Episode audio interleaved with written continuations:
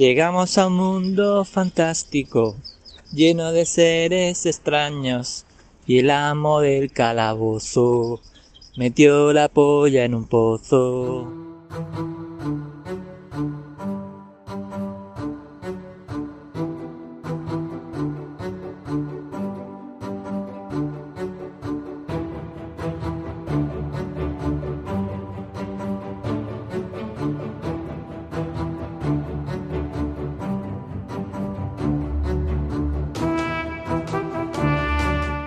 Todos amigos y vecinos, bienvenidos una vez más a esta noble Casa del Saber, la CHUS, Asociación para el Conocimiento Humano, Universal y Serio. En esta noble institución, como ya, habréis como ya habréis visto, como ya os habréis dado cuenta, vamos tocando absolutamente todos los temas, vamos añadiendo asignaturas una detrás de otra. Y en este caso nos vamos a meter con una, con una asignatura rara, con una asignatura un poquito compleja, a lo mejor un poquito técnica, o a lo mejor no, a lo mejor es una chorrada como otra cualquiera. En cualquier caso, para explicarnos de qué vamos a hablar, tenemos aquí a un miembro del claustro habitual, que es David Skywalker. David, ¿qué tal? Buenas noches a todos.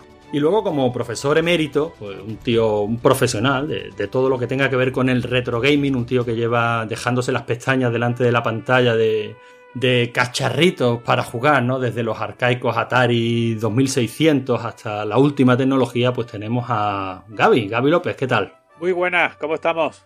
Bueno, Gaby, cuéntanos, porque a, David ya lo conocen o ya lo han sufrido nuestros distinguidos alumnos, pero, pero aunque a ti también seguro que te conocen, cuéntanos tú por dónde te mueves, por dónde te pueden leer. Por cierto, cojonudo el último artículo, me ha encantado, aprovecho y te lo digo. ¿Por dónde te pueden escuchar? Cuéntanos un poquito. Bueno, pues yo soy el pesado este que está en un montón de podcasts, no se sabe muy bien por qué. Eh, me podéis escuchar en La Hermandad, eh, de vez en cuando en Methodologic, en MSX Extendido, eh, recientemente en Retromania Podcast y esta vez aquí, no sé, ya está. Y bueno, sí, eh, me gusta, lo que me gusta es jugar.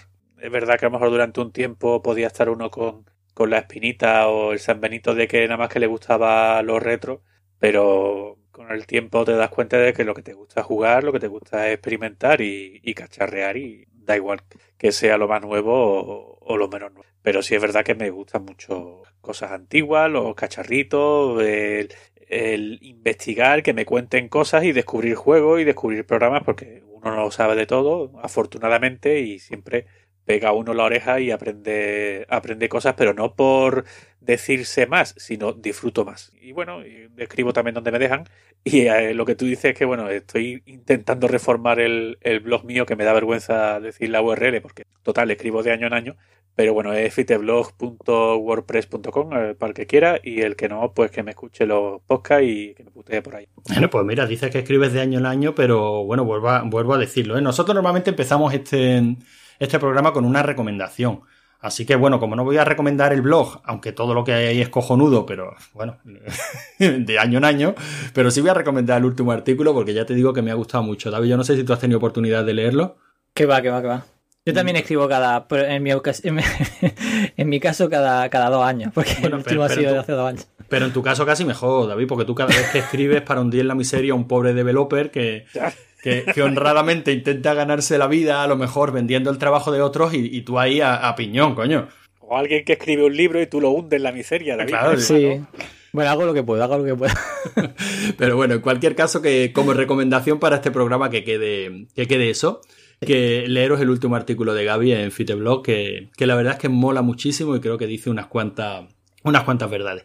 Pero bueno, me, agarro a las palabras de Gaby. Él ha dicho que lo que le gusta es jugar y hoy precisamente vamos a hablar de eso. Vamos a hablar de jugar y vamos a hablar concretamente de jugar a juego, a juego retro, de jugar a juego, bueno, retro o no tan retro, ¿no? Porque tanto la emulación, por un lado, que es uno de los temas que vamos a tratar, aunque tangencialmente, aunque sirva solo de, de punto de comparación, como las FPGA, que es donde nos vamos a meter a, saco, pues sirven para precisamente eso, para jugar, para jugar a maquinitas que o que ya no tenemos, o que nunca hemos tenido, o que se van estropeando, o que se van rompiendo. En fin, ese va a ser el tema de hoy. No lo he dicho, pero esto es rigor y criterio. Os pongo un poquito de música y arrancamos, ¿de acuerdo?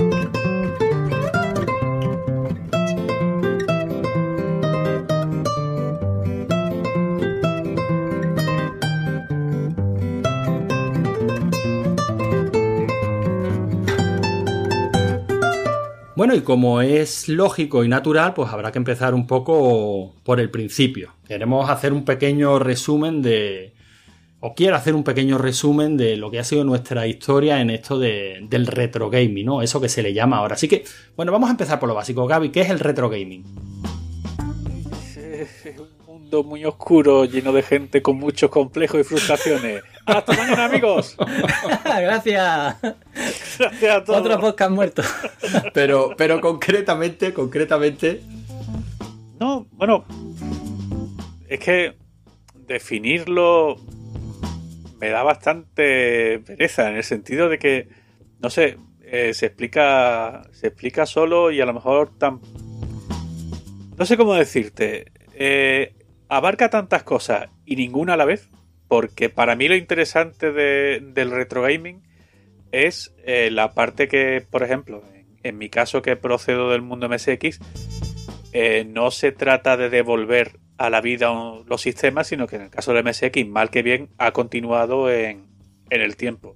Y ha continuado porque ha habido una gente que ha seguido haciendo desarrollo de hardware y de software que podíamos eh, disfrutar a la vez que seguíamos disfrutando el, el catálogo anterior o, existente en, la vida comercial o, cuando eran más conocidos esos, esos aparatos. Entonces yo creo que el mundo retro gaming, para mí, en el caso ideal, es la mezcla de esas dos vertientes. Que tú disfrutes de un hardware y un software antiguo, pero a la vez lo puedas seguir actualizando, puedas seguir eh, probando cosas de gente que se inicia en el mundo de la programación o en el diseño de gráficos o de la composición de músicas, usando las limitaciones de hardware más o menos antiguo y que también haga sus propios desarrollos de, de hardware.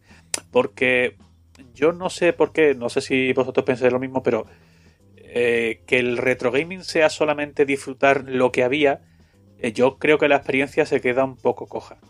Eh, es decir, para eso siempre hay tiempo. Y no me aporta nada nuevo más que lo que decía antes de aprender, ah, pues este juego no lo conocía, o esta plataforma no lo conocía. Ojo, que no es poco. Pero yo creo que la verdadera gracia del, del asunto son esas dos patas del, del banco, de disfrutar lo que había, pero además seguir actualizando el conocimiento y el disfrute de esas máquinas con, cacharros nuevos y con, y con software nuevo. David, supongo que tú estás de acuerdo, ¿no? Porque tú precisamente tu perfil dentro de este mundillo del retro gaming, que, bueno, por concretar y hacer una definición muy rápida, aunque creo que Gaby lo ha explicado perfectamente, es eh, jugar a juegos viejos o jugar con máquinas viejas, aunque sea a juegos nuevos, ¿no? y, con añadidos para esas máquinas, para esas máquinas viejas, para nuevos desarrollos para esas máquinas viejas. Pero esas dos vertientes, David, tú las has explotado a tope, ¿no? Tú tenías una página web desde, de, bueno, desde tiempos inmemoriales en los que, guardabas... Hace muchos años. Muchos, sí, pero hacías bases de, de, datos, ¿no? De precisamente juego antiguo, digamos esa versión que, esa vertiente que decía Gaby, ¿no? De, de preservación, que es una palabra que últimamente escuchamos, escuchamos mucho. Pero por otra parte, eres un tío que nunca has parado de, desarrollar. Claro, yo, yo una parte, eh, mm, bueno, yo hice una web hace ya muchísimos años, en el 2000, eh, de juego Abandonware, porque yo era muy fan de los juegos de rol y, claro, de, la, de, la, sección de Maníacos del Calabozo y había juegos de esa revista que yo leía durante todos los meses que yo jamás pude tener porque yo tenía ordenador Astra CPC que no tenía ese tipo de juegos de rol tan avanzados de la época y tal. Entonces yo, claro, esa, e, eso que tenía ahí, pues cuando llegó Internet y todo eso, pues yo quise recuperar esos juegos que yo no había podido jugar en aquella época. Y a eso de, jugar a ciertos juegos y tal, y pues yo también soy como Gaby, principalmente un jugador que me gusta todo, lo que sea buen juego, pues se me añade que además soy desarrollador, pues soy una persona muy inquieta, y aparte del propio hobby de jugar a los juegos antiguos eh, que me siguen gustando y, y rejugar al juego que juego todos los años y tal, pues lo típico, ¿no? Que hay un juego que te gusta mucho porque de pequeño se te daba muy bien y pues lo sigues jugando ahora porque eso te sube un poquito la, moral, ¿no? Y dices, bueno, no soy tan malo, todavía sigo jugando bien a esto, ¿no? Eh, y, y realmente pues se me añade pues que soy desarrollador y, en mi tiempo libre pues eh, desarrollo también para plataformas retro que, que principalmente pues hice eh, cuando hice aquella web de, de juegos antiguos eh, llegó un momento en el que programar en PHP, que era como estaba hecha la web, pues ya no era un reto para mí. y me llamaba mucho la atención, pues seguía varias, webs de, de, desarrolladores y tal, pues para mí hacer un emulador era casi magia negra, ¿no? ¿Cómo puedes hacer un software que realmente ahí se vea el Mario saltando y haciendo cosas? Para mí eso era magia negra que no comprendía y yo quería saber cómo se hacía eso. O sea, empecé a investigar y tal y, hice mi primer emulador de Astran CPC, pues no lo sé, sería el 2000, yo qué sé, mediados del, yo qué sé, yo sería 2004 o 2006, no sé, algo así sería más o menos. Entonces, ya hemos tocado casi la primera de las patas que, vamos a tocar hoy, ¿no? Que es la emulación. Ah, durante mucho tiempo hemos, hemos estado hablando de, en esa doble vertiente que, hablábamos, ¿no? De lo que es el mundillo de retro gaming. Hemos estado hablando de que evidentemente nosotros en un origen jugábamos a esas máquinas antiguas. Yo tenía un Spectrum y jugaba al Spectrum. A lo mejor me compré un PC, pero el Spectrum podía seguir guardado ahí en en el armario, ¿no? y en un momento dado te podía apetecer y poner eh, ese Spectrum. Digamos que casi eh, durante un tiempo la única forma de jugar a los juegos de una plataforma era con la propia plataforma. Pero luego llegó el PC, eh, llegaron locos como David y dijeron vamos a utilizar un PC que es una máquina extremadamente potente para, para emular esa máquina, esa máquina antigua. Yo creo que el primer acercamiento que tuvimos todos al concepto de joder a todas estas cosas antigua, vieja, yo puedo seguir jugando ahora en mi PC, que es esa máquina maravillosa yo, que lo... yo fui con una amiga. ah, fíjate, ese es un tema que me interesa, Gaby, porque eh, evidentemente yo pienso en emuladores y pienso en PC y luego automáticamente, y luego ya por supuesto pienso en la Raspberry Pi, ¿no? Que se ha convertido casi en esa piedra de toque para la, de la emulación. Pero supongo que en otras máquinas pues también habría emulación, ¿no? De hecho, en Amiga 500 ya había eh, emulación por ahí tengo, por aquí guardado, tengo un disco de que además es un emulador oficial de Commodore del BBC, del ordenador BBC. Además se llama The, Emulator, el emulador. y después salieron eh, emuladores eh, modestos pero eficientes de, PC. Muy de aquella manera, pero, pero, pero funcionaban. Y ya después con conforme fue pasando el tiempo y sobre todo a raíz de la aparición de, la Amiga 1200, del 3000 y el 4000, que ya son máquinas más, más potentes, ya la, emulación crece bastante más en, en Amiga. Yo recuerdo, por ejemplo, había un programador que se llama Juan Antonio Gómez Galvez, creo recordar, que hizo emuladores muy chulos de, de Master System y Game Gear y de MSX y MSX2 eh, de Game Boy, yo recuerdo haber jugado emuladores. Además, había un emulador, el Zonkalat, que te permitía crear y guardar tus propias paletas de, para los juegos de Game Boy que tú cargaras. De NES recuerdo haber jugado, haber jugado también. Y, también había emulación de PC para los Amiga acelerados que iba bastante bien. Y ya como curiosidad, como los Amiga de aquella época, pues lo que tenían era un eran procesadores Motorola. Yo, la verdad es que yo no soy nada, nada puesto en cosas técnicas, pero yo entiendo que más que emulación sería como una especie de virtualización eh, para usar tu amiga como si fuera un Macintosh. Y de hecho se podía usar. Estaba el Shapeshifter y, y no sé si algún otro programa más que podías usar la amiga eh, como si fuera un, un Macintosh de la época y si lo llevabas acelerado iba, iba bastante bien. Entonces, digamos que el objetivo era mm, tener una máquina y que esa máquina nos permitiera eh, convertirse en otras máquinas, ¿no? Digamos, una, era una especie de. Vamos a resumir. Yo tengo esta máquina que es tan potente, echo de menos mi Spectrum, lo que podía hacer en él, mi MSX, mi Astra, mi Commodore 64, y, o, incluso mis videoconsolas, o incluso esas máquinas que había en los bares, y voy a tratar de tenerlo todo en esta, en esta máquina. Y digamos que la palabra mágica por, esos años era emulación. Vamos, vamos a hacer una pregunta sencilla para ir metiéndonos en, harina. ¿Cómo se hace un emulador, David? vale, voy a intentar explicar por qué un emulador no tiene ningún interés, en principio, en saber. Eh, por ejemplo, los programadores de emuladores al principio no tenían ningún interés en saber cómo funcionaba la máquina real. De hecho, muchas veces no tenían acceso a la máquina real. Aunque debes conocerla o debes por lo menos conocer el juego, lo que sea que quieras hacer. Porque lo que intenta un emulador no es parecerse a la máquina real, sino lo que intenta normalmente un emulador es que tú puedas jugar a un juego. Y esa es la idea que tenéis que tener un poco en la cabeza.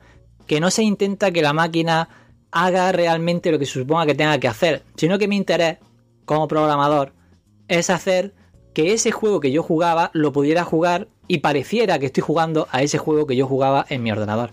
Entonces, eh, lo que hace un programador de emuladores normalmente es eh, hacer una especie de teatrillo en el que tú ves unos muñecos que se mueven a cierta velocidad y eso parece pues que es el juego que tú estás jugando, pero realmente en principio no hay ningún interés en que eso se parezca eh, internamente al ordenador que tú usabas de pequeño, es decir, no tiene por qué eh, muchas veces, por ejemplo, algunos emuladores, recordaréis que, eh, por ejemplo, para poneros un, un ejemplo así sencillo, la Super Nintendo, ¿no? Tenía muchos juegos de rol que estaban en japonés y ese tipo de idiomas, ¿no?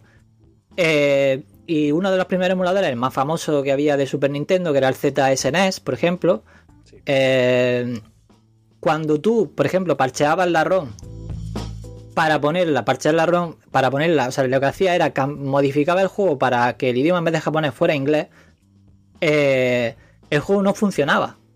Y, y tú dirás, ¿y por qué no funcionaba ese juego que se supone que está haciendo lo que sea? Mm, bueno, que se supone que están los muñequitos y los muñecos son exactamente lo mismo, pero hemos cambiado simplemente las letras que salía. Es decir, lo único que hacemos es que cambiamos las letras y cambiamos una cosa por otra y ya el juego no funciona. ¿Por qué no funcionaba? Porque realmente eh, el emulador, esos primeros emuladores lo que hacían era, eh, si este juego estoy ejecutando, hago estas cosas. Y si estoy jugando este otro juego, hago estas cosas. Y en realidad, como funcionaba por dentro de la Super Nintendo, me daba igual. Lo único que quería es que esos muñecos se movieran a cierta velocidad y hicieran ciertas cosas y que cuando yo le diera a ciertos botones ocurrieran otras ciertas cosas. Pero en realidad, internamente, no era ni una Super Nintendo ni algo que se le pareciera realmente. Aparte de que un emulador sí que necesita, digamos, que esa, ese, esa, ese cerebro, esa CPU, sí que sea parecida, lo más parecida posible a esa CPU real. Pero en realidad, el objetivo inicial no era que un emulador se pareciera a la máquina, sino que ese juego que tú querías jugar lo pudieras jugar. Entonces, eso yo creo que sería lo primero, porque lo primero que intenta un, programador es que los juegos funcionen y no tanto que tú tengas una función porque ese ordenador tenía un puerto de impresora que a ti ese puerto de impresora te la suda tres cojones y medio. ¿Tú para qué coño quieres un puerto de impresora en un emulador? No quiero para nada. Me he implementado un puerto de impresora. Para jugar al pan. pero, estamos hablando del estado actual no, estoy hablando del, estado anterior de la emulación, de cómo se empezó esa emulación. Estás comentando, claro, esa emulación, eh, eso no era. Claro, cuando tú dices a un programador le importaba una mierda que cómo se comportaba la máquina original, no es que le importara una mierda, entiendo, ¿no? O sea, es que siempre se ha dicho que para que una máquina sea capaz de emular a otra Necesita eh, muchísimo proceso. Necesita una, velocidad de proceso, o sea, necesita una potencia brutal. No sé de cuántos órdenes superior a la máquina a la que pretendes emular. El, mejor ejemplo en la Raspberry Pi. Eh, hay unos emuladores que son de 2003, que son los que realmente funcionan en la Raspberry Pi, porque la Raspberry Pi tiene un gigahercio, ¿no? Eh, la, Raspberry Pi, ¿por qué ese mame antiguo funciona en la Raspberry Pi y los nuevos no funcionan? Porque los nuevos realmente sí que, sí que tienen un esfuerzo y sí que tienen eh, y, sí que tienen mucha información de cómo funciona esa máquina realmente. Pero tú realmente, para, alguien que no entienda o que, o que simplemente se quiera echar una partida al Ghost Goblin, le da igual si el mame de 2003 o es de 2010 o lo que sea, porque él va a seguir viendo al caballero con su espada mm, disparando flechas y matando zombies y va a jugar y se lo va a pasar bien. Pues mira, vamos a quedarnos con ese detalle. Nos ha puesto el ejemplo del mame y como sé exactamente a dónde nos quieres llevar cuando nos hablas de todas esas concesiones que, tienes que hacer a la hora de emular para que el juego se mueva, simplemente se mueva. Además, eso yo creo que todos los que alguna vez hemos querido emular algo nos hemos dado cuenta rápido. O sea, tú coges un emulador de Nintendo 64 por irme a una máquina difícil de emular. Sí, de hecho y, y, evidentemente el Mario Kart funciona prácticamente en cualquier emulador y el Mario 64 también. Pero para de contar. En el momento que te metes en algún juego un poquito más, más raruno, aquello empieza a petardear por, todo, por todos lados, incluso a fecha de hoy. Es que es el mejor ejemplo, que tú muchas veces tú coges el Zelda de, de una emulador del Super Nintendo y dices, tío, es que va de puta madre. Y, pones otro juego y dices, pero qué mierda es esto. Claro, qué mierda es esto. No, es que en realidad ese programador solo ha hecho y solo ha optimizado realmente las funciones que usa el Zelda. Y si otro juego, que ya no era de principio de la Super Nintendo, usa modo o usa alguna cosa muy bizarra que haga la Super Nintendo, que si, si me sincronizo con este punto y hago tal cosa y hago tal otra, soy capaz de enviar esta información en X tiempo y con ese X tiempo que me sobra soy capaz de ponerte la textura esta súper chula que aparece aquí. Claro, eso evidentemente el Zelda no lo hace porque era el de los primeros juegos que salía Super Nintendo, pero luego los programadores conforme van aprendiendo sobre la plataforma van haciendo diferentes trucos porque aprenden cómo funciona esa consola y son capaces de hacer cosas que al principio pues simplemente pues Nintendo simplemente decía, bueno, ya aquí pongo una textura, pongo esto, pongo esto y funciona, pues ya está, para adelante. Pero luego cuando le quieres sacar provecho a esa plataforma, lo que tanto se dice que es que ya no se saca provecho de las cosas.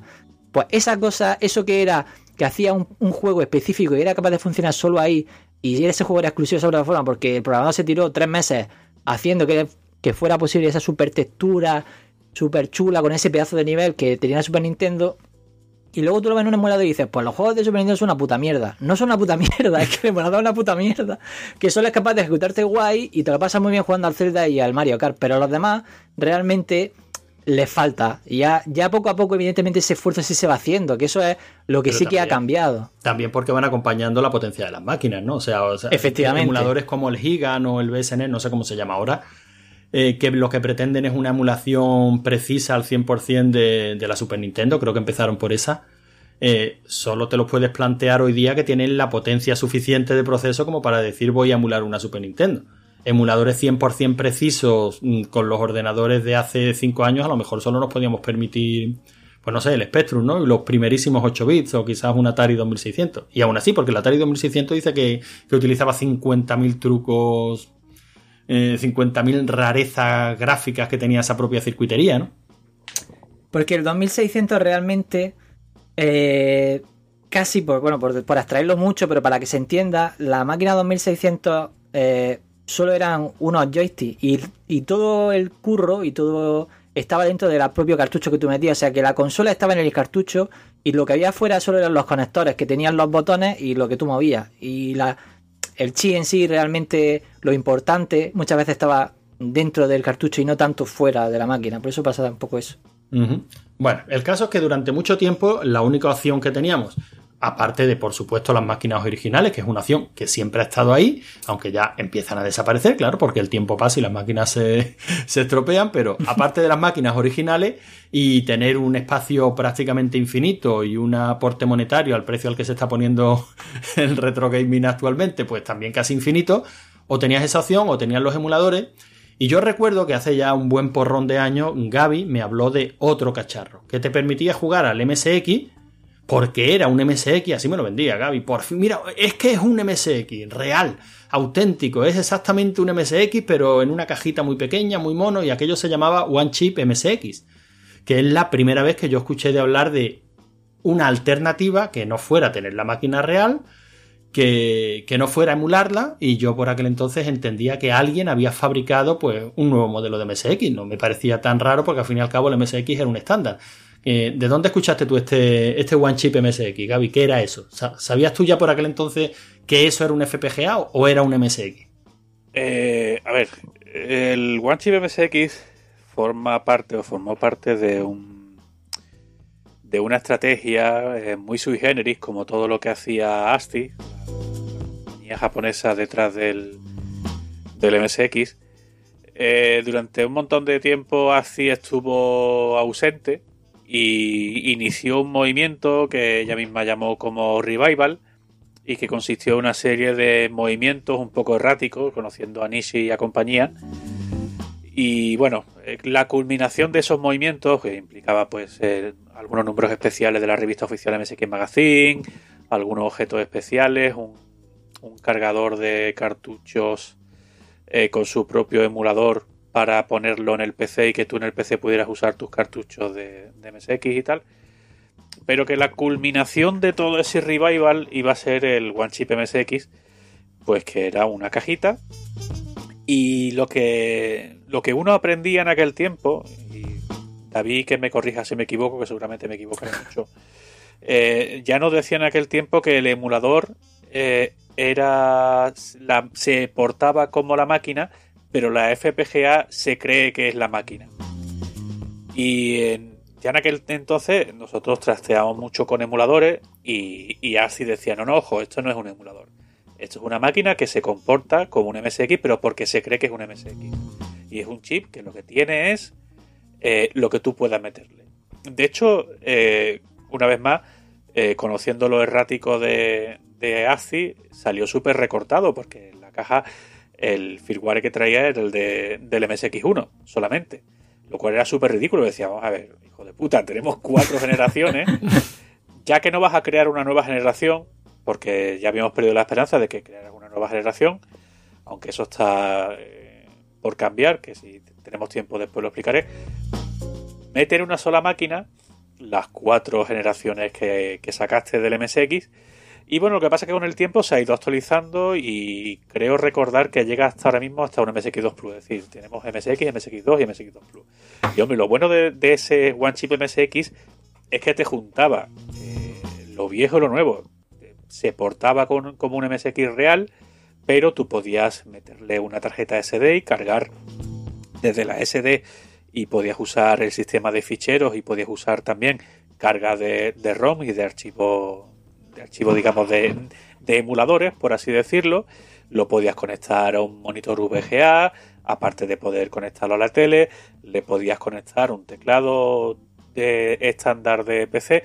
Es decir, esa idea híbrida de vamos a, usar eh, hardware nuevo para eh, hacer funcionar un hardware eh, viejo, pero además con la posibilidad de que no tengas que tener tres One Chip MSX eh, sino que tú puedes eh, podías tener hasta un MSX2 Plus, con lo cual, eh, teniendo en cuenta la teórica retrocompatibilidad que es norma en, el MSX, tú tienes un 2 Plus, pero por lo tanto podías cargar el software y el hardware de, MSX2 y de MSX1. Además, el OneChip MSX trae dos slots de cartucho, que puedes seguir usando tus cartuchos tus cartuchos originales.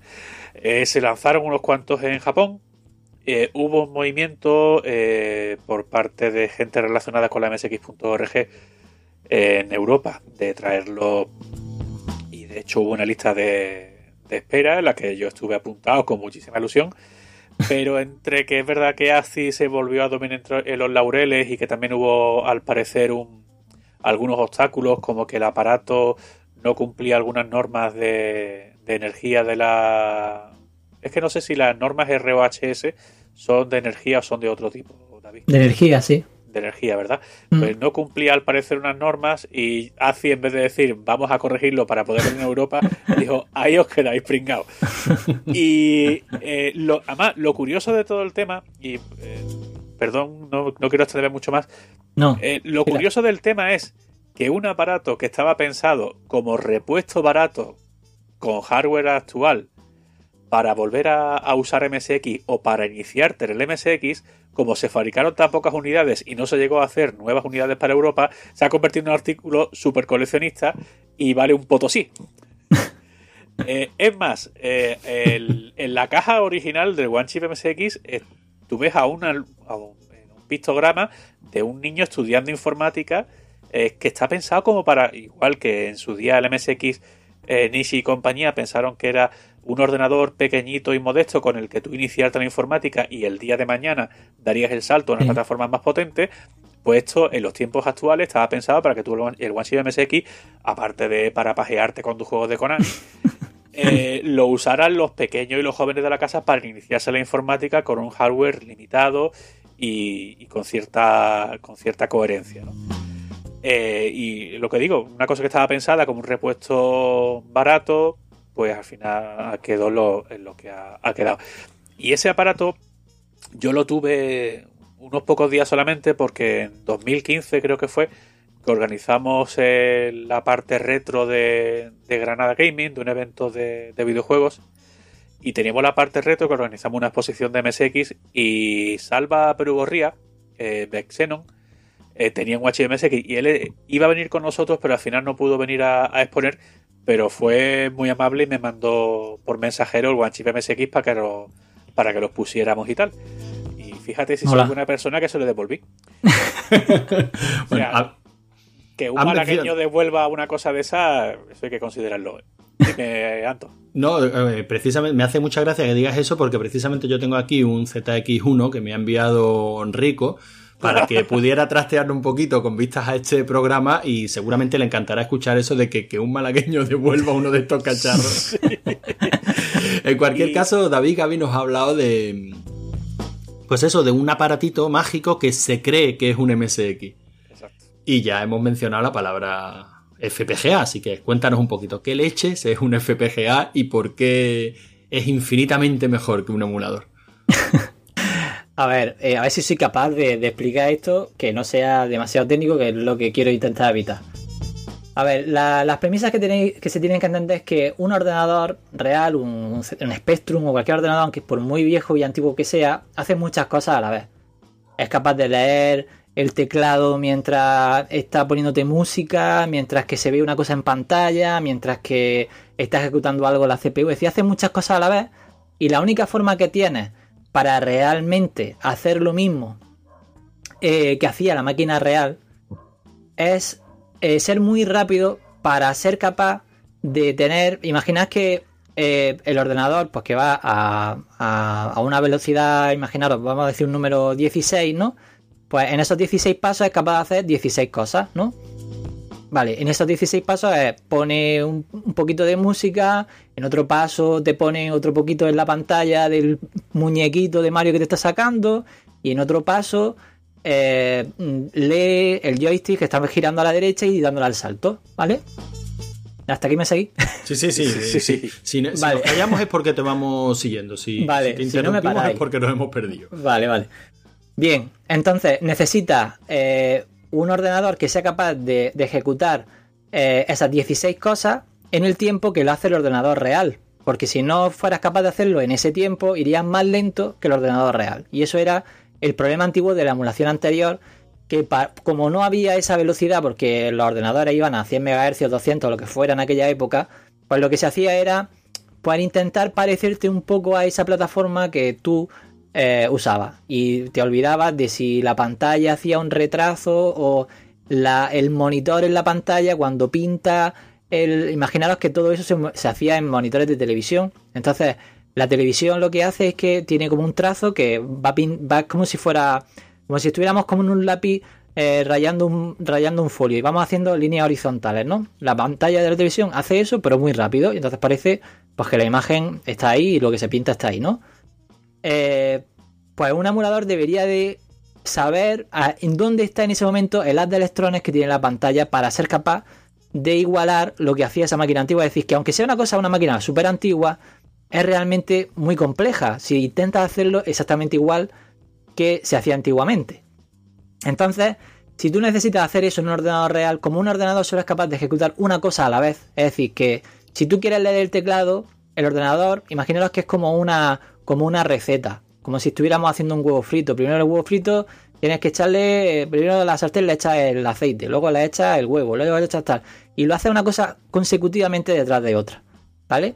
Entonces, si tú quieres hacer muchas cosas, tienes que hacerlas como muy rápidas para que parezca que están a la vez, porque parece que es instantáneo. En realidad he hecho las 16 cosas una detrás de otra, pero la he hecho tan rápido que parece instantáneo, ¿no? Si lo lleváramos a infinito, ¿no? Pues infinito sería, pues eso, ¿no? ¿Me, me seguí o ya me he liado mucho? no, no, no, te vamos, te vamos. Vale. Es decir, que lo hacemos tan rápido que parece instantáneo, ¿no? Y eso antiguamente no se podía hacer. Vale. Pues además, eh, un ordenador, como no está solo con tu juego, también tiene un puerto de impresora y tal. Bueno, da, igual, eso es lo de menos. ¿Qué es lo que hace una FPGA?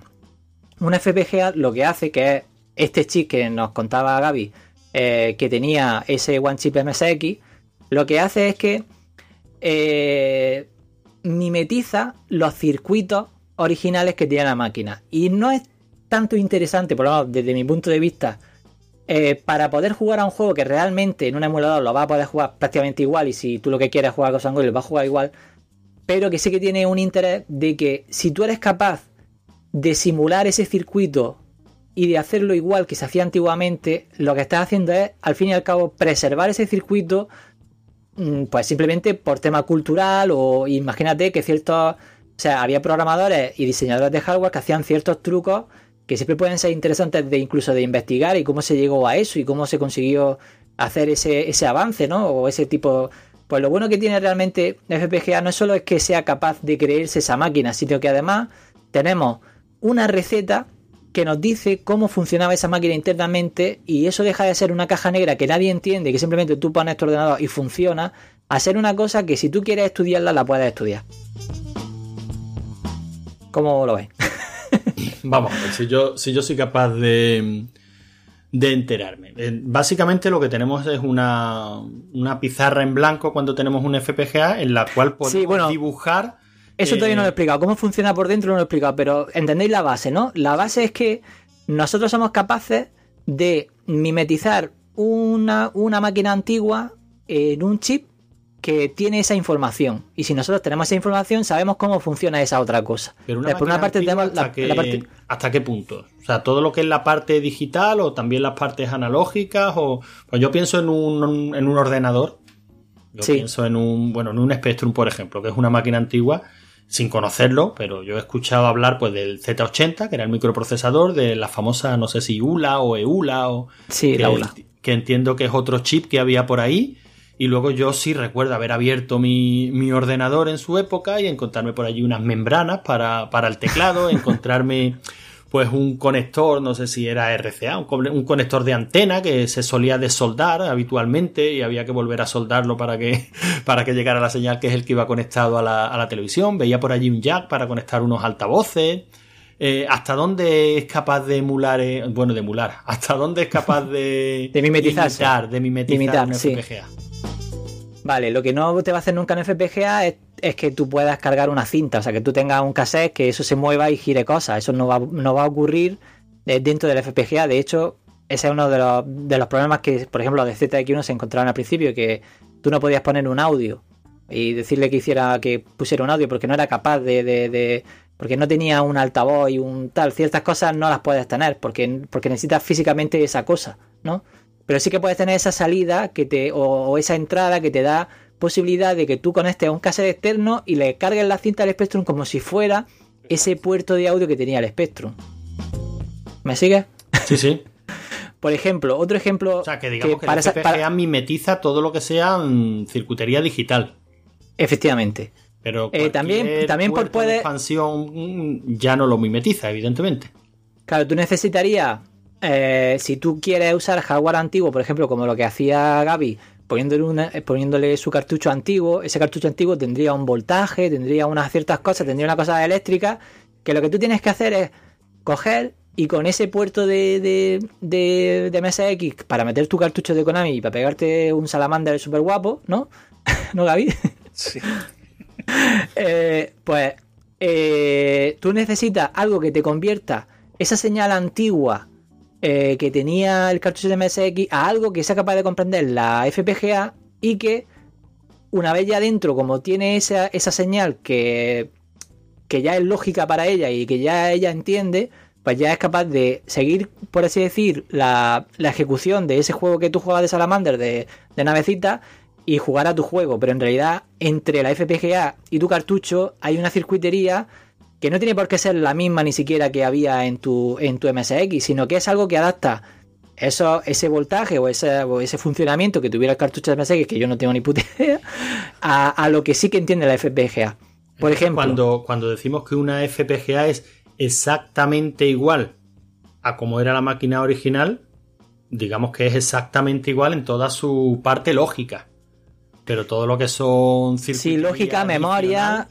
Y puede, yo creo que se. Bueno, ahí ya es que yo, yo tampoco todavía no soy capaz de programar. O sea, me gustaría. Es una de las cosas que, quiero hacer, que es aprender a hacer ciertas cosas. eh, o sea, aprender, por lo menos a, trastear un poquito de la FPGA, que por eso me he comprado la última que me he comprado. Porque quiero, quiero aprender un poco más. No sé, o sea. mm, no sé si puedes eh, simular un condensador, por ejemplo, como tú dices. Que supongo que es lo que me intentas preguntar, ¿no? Si es capaz de hacer un condensador o una resistencia o tal.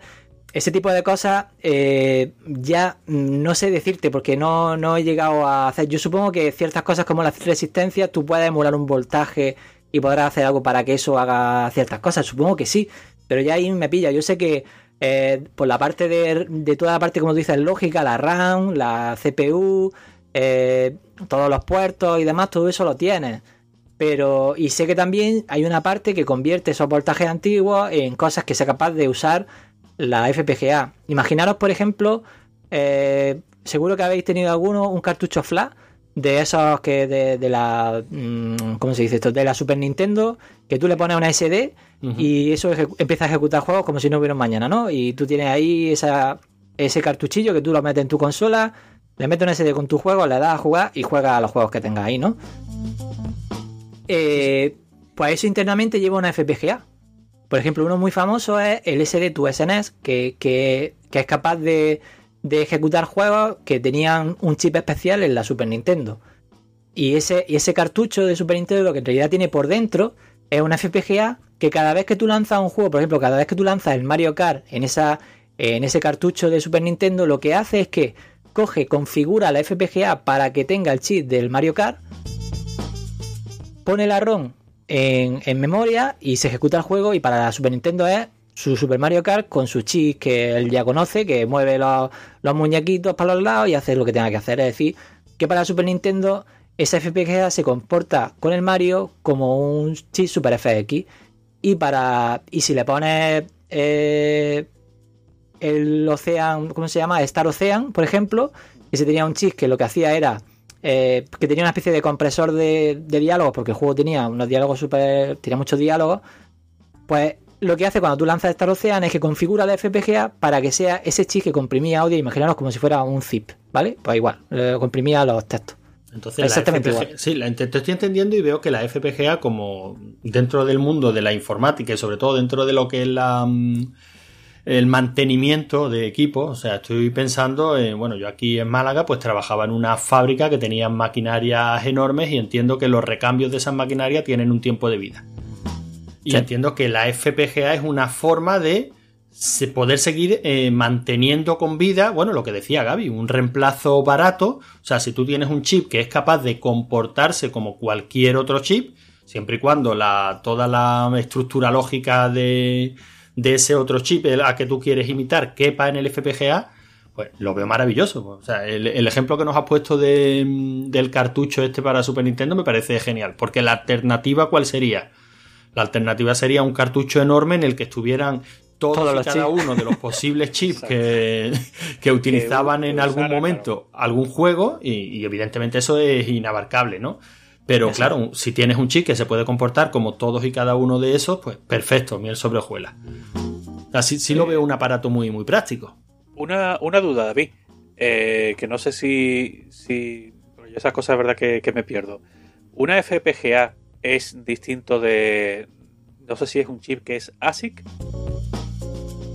Vale, fu, pero es que eso ya es, es técnico, eso ya es un poco técnico, pero bueno. Es que ¿sabes, lo- sabes lo que pasa? Me, me explico. El, yo tengo también el, el joystick este de Commodore que sale hace un montón de años, que es el Sí. joystick este que se conecta a la tele por vídeo compuesto y tiene varios juegos de, de Commodore 64 dentro.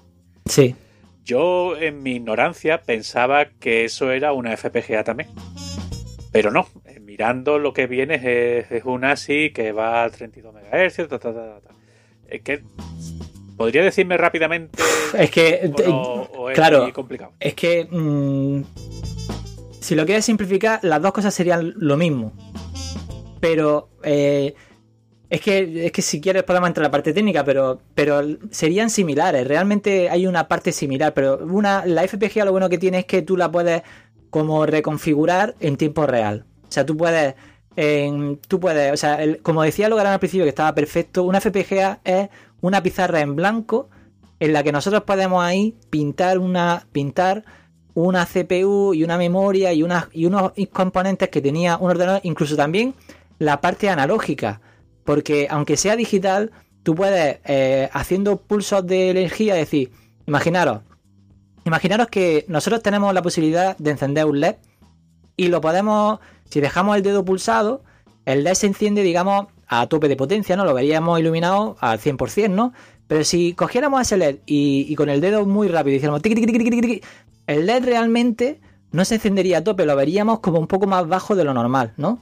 Y de esa forma, incluso una FPGA es capaz de hacer ciertas cosas que serían analógicas, pero lo hace de forma que hace muy rápido eh, esos, esos tics que hace, pues así, digamos, emula una parte analógica. Es decir, es capaz de hacer también cosas analógicas, pero eso también requiere mucho esfuerzo, porque hacer que algo esté todo el rato haciendo pulsos a cierta frecuencia para que esa luz se emita igual que se emitía antiguamente, pues eso cuesta trabajo, pero si tú si tú, digamos, si tu FPGA tiene una pizarra muy grande, eres capaz de hacer cosas muy grandes. Si tu FPGA es más pequeñita, pues tendrás que hacer cosas como más pequeñitas.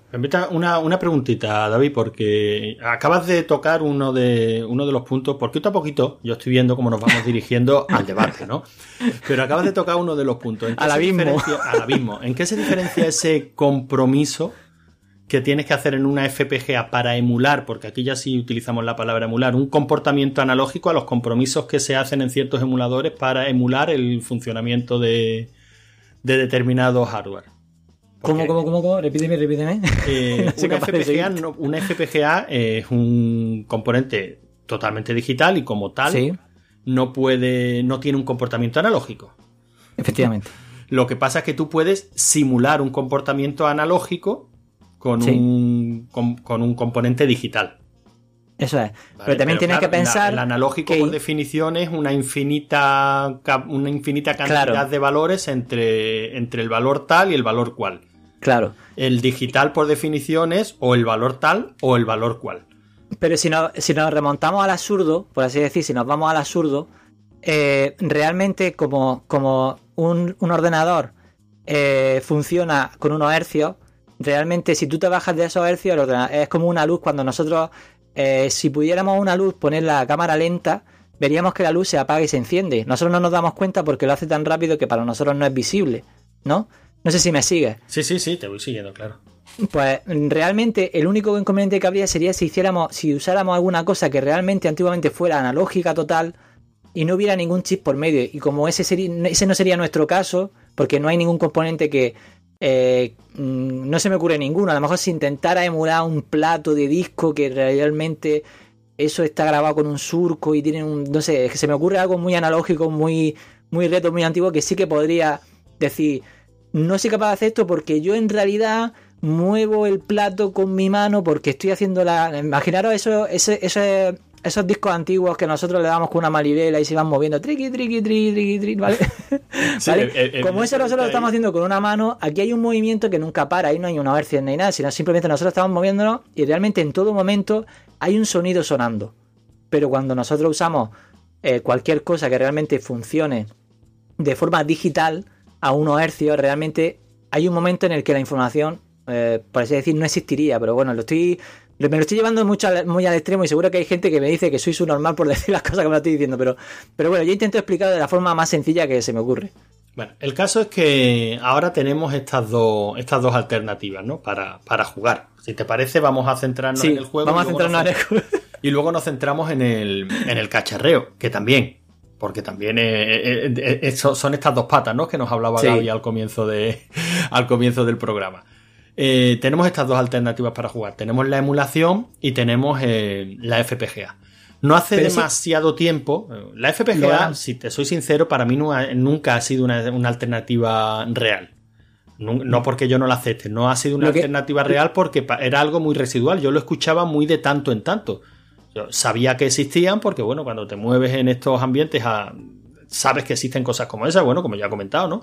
Gaby me, hablaba de este One Chip MSX y te informas un poquito y sabes que es una FPGA y más o menos te haces una idea de cómo funciona. Pero yo no lo veía nunca como una alternativa real hasta, hasta el, el ZX1. ZX1 fue un proyecto español de una FPGA barata, un proyecto abierto, un proyecto libre en el que se iban mm, publicando continuamente pues todos los en fin, todos los avances que se iban haciendo para que cualquiera incluso pudiera replicar el proyecto en su casa, ¿no? Comprarte los componentes y fabricarte esa, esa FPGA. Y eso sí fue una pequeña, muy pequeña, porque este mundillo es muy pequeño, revolución dentro del mundillo del retro gaming, ¿no? Ya parecía que por fin teníamos una máquina que sí era como tener un Spectrum real. Empezó con un Spectrum, ahora no sé qué cantidad de, de máquinas se pueden, caben dentro de esa FPGA, ¿no? Y eso sí, por lo menos desde mi punto de vista, sí lo puso sí lo puso sobre la palestra como una alternativa de, juego. No sé en vuestro caso cómo fue, no sé. Bueno, yo sé que Gaby, tú sí conocías el One Chip MSX. Pero ¿te planteabas ese tipo de máquinas para jugar eh, al margen de la emulación o las máquinas reales? El, caso de One Chip MSX, lo que te he dicho, llegaba un, llega un punto, nosotros seguimos acumulando máquinas y arreglando y tal, pero también porque, hombre, es verdad que después salieron cosas como los cartuchos flash y otros dispositivos que han ido saliendo, pero como te decía, también una de las cosas que tenía el One Chip es que tenía, tú desde el Basic podías hacer, eh, podías cargar eh, juegos desde tu USB, por ejemplo. Entonces, eh, cosas que a lo mejor ya puedes hacer hoy en día con tu MSX, a través de los dispositivos flash y tal, pues lo podías hacer y lo tenías, digamos, más recogido en, un aparato más pequeñito y más, y más llevadero y que tú pensabas que, que, te iba a durar unos pocos años. Pero yo recuerdo cuando salió, cuando se fue anunciando el ZX1, que además yo recuerdo un par de, ediciones de, de Retro Sevilla, que coincidimos con algunos de, los creadores y vimos el avance y la verdad es que estaba fue un el proceso fue no, me pareció muy bonito porque el one chip es una cosa que se hacía en Japón pero aquí como que veíamos eh, el avance incluso hablábamos con la gente había eh, opiniones de uno de otro después en RetroPixel pues vimos la presentación del modo radastaniano, eh, vimos el One Chip, eh, perdón, el ZX1 con, con la carcasa que le había, que le había diseñado Edu Arana. O sea, vimos ese avance y la verdad que fue un proceso bonito de, de vivir y de preguntarle, bueno, ¿y aquí qué puedes meter? ¿Y por qué no metes esto? ¿Y por qué no metes lo otro? ¿Y cómo lleva hasta el core? ¿no? Y esa cercanía, sí, yo creo que, que la ha hecho bastante, bastante especial. Y después ya, de forma más eminentemente práctica el hecho de que fuera una FPGA pequeñita, que fuera asequible, que tú pudieras trastear, pero dentro de los límites del, chip. Eh, la verdad es que a mí me ha hecho mucha gracia el, proyecto. No sé ya vosotros cómo lo veis también. David, cuéntanos tú este, este proyecto también me imagino que lo seguiste porque a ti el cacharreo te vuelve loco, ¿no? Sí, sí, lo que pasa que eh, yo, no, yo no llevo a tener un ZX1, la verdad. Porque yo ya tenía ya de antes, un, ya me gustaba el tema de FPGA y ya lo estaba trasteando y tal. Y ya tenía una MIS. Cuando salió el proyecto de ZX1 y tal, yo estaba entre una y otra y, como todavía me parece que no había salido en ese momento y tal, pues yo me tiré por la MIS y, el ZX1 luego salió. La MIS la tengo pendiente de pillar. Sigue, sigue, perdona.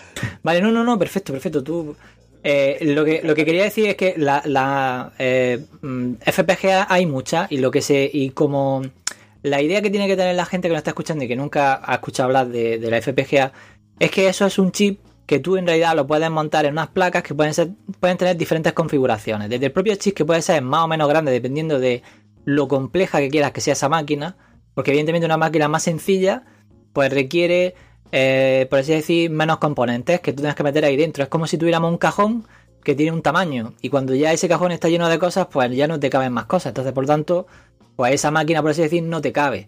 Y a cada una de las máquinas, normalmente en, la jerga del bundillo le llamamos cores, y en realidad no es más que eh, pues ese sistema que tú quieres emular para, jugar, para, para enseñárselo a tu niño o para simplemente, por ejemplo, a mí como programador me vale para, para probar eh, mientras que estoy haciendo el emulador, cómo se comporta la máquina real para intentar eh, eh, bueno, en realidad emular lo que hace la FPGA. A mí me vale, por ejemplo, para eso. Yo antiguamente tenía una mesa con un montón de ordenadores, dependiendo de lo que estuviera haciendo o de a qué proyecto estuviera ayudando.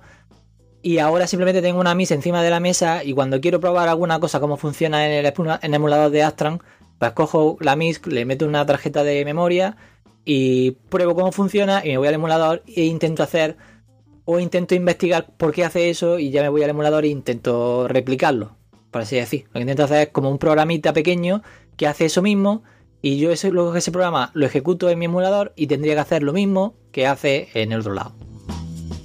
El caso es que, bueno, ya vemos que tenemos dos, bueno, dos, que tenemos varias posibilidades de FPGA, incluso si uno lo... Hay muchas, hay muchas lo harán. O sea, es que claro, pero que, que cada que, comercial. Eh. Que incluso cada tienda tiene sus propias eh, placas FPGA que les llama como ellos quieren, ¿entiendes? O sea, de la MIS está la mística, ¿no, Gaby? Está la Sí, mística, sí, sí, sí. la, yo que sé, hay otra casi de Windows, no sé qué, pero en realidad casi todas son, eh, muy- eh, son la- el corazón suyo, por decir, ese chip es el mismo y solo cambia que a lo mejor uno tiene, pues tiene, tiene cuatro USB y el otro tiene tres, o este tiene una salida para poner una pantalla y este no, y este tiene una salida, una entrada para meterle audio. Sí, pero mira, Total. eso es una duda que me, que me surge, David. Claro, si evidentemente tú te puedes pillar cualquier placa FPGA que haya en el mercado.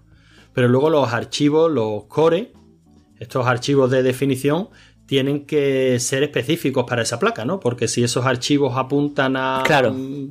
A una salida de vídeo que está pinchada a estos pines concretos y con estas características, no va a funcionar el archivo de. No va a funcionar el core que está desarrollado para el ZX1, por ejemplo. O sea que hay que adaptarlo, aunque la adaptación sea. mm, sea más Sea o menos sencilla. sencilla. yo ahí no Sí. me meto, pero hay que, hay que adaptarlo, claro. Claro. O sea, que los cores no son estándar para todos los. No, todas simplemente las placas FPGA. No, simplemente pensás que es como una casa que tiene unas puertas y si tú le cambias las puertas de sitio, pues ya no sabes si está entrando en el cuarto de baño o te está yendo a la calle. Entonces, Exacto. tú Por- por necesitas decía saber dónde están esas puertas para que funcione. Y una vez ya lo sabes, pues ya eres capaz de hacerlo. Luego también hay que, que hay FPGA de diferentes eh, de diferentes marcas que funcionan con programas diferentes y a veces tienen lenguajes diferentes. Entonces hay, hay que a veces que si te vas a una marca, eh, pues va a tener más, más sistemas posiblemente emulados y si te vas a otra marca, pues tienes menos a lo mejor porque hay menos gente trabajando ahí, por así decir. Eso no quiere decir que un ordenador no pueda estar en ciertos sistemas, sino simplemente que no hay nadie que se haya puesto a hacer ese trabajo.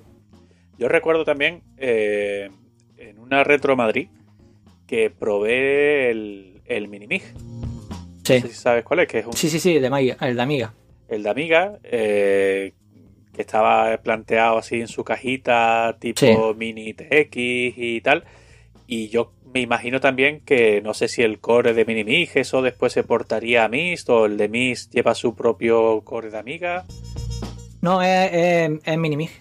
Sí, ¿no? En Minimig. Y Sí, no, y no recuerdo si el, el Mist, eh, me parece que también habían portado eh, el- los cores de, del One Chip MSX. y Claro, a lo que le Sí. faltaría es los, los de cartucho, pero yo creo Claro. que, que puedes usar el, el resto de funcionalidades y puedes usar los cores de, del Chip MSX en, en la Mist. Si es que yo la Mist tengo muchas ganas de pillarla. pues que la mía es una pasada, tío. A mí perso- personalmente, para que la audiencia que no conoce nada de este tema lo entienda, simplemente la MIS es una versión eh, que tiene una pizarra o un, cajón muy grande donde caben muchas cosas. Y ahí, por ejemplo, está, pues, desde, por ejemplo, desde máquinas arcades como Ghost Goblin, que funciona igual que Ghost and Goblin de la máquina arcade, hasta, pues, un Spectrum, una Master System, una Mega Drive. Y todo eso está funcionando, que por así decir, como comentaba antes, la diferencia era que en un PC, pues no solo se está ejecutando tu juego eh, con la receta aquella que os contaba, sino que además se está ejecutando el sistema operativo que hace también sus cosas. Y en esos 16 pasos que yo os contaba antes, tiene que meter en medio las cosas que necesita hacer el sistema operativo y no solo está con tu juego, sino que, sino que además está haciendo, pues, evidentemente, pues si en otro lado del ordenador tienes puesto el Telegram para hablar con los colegas, pues también está ejecutando las cosas que haga Telegram, ¿no?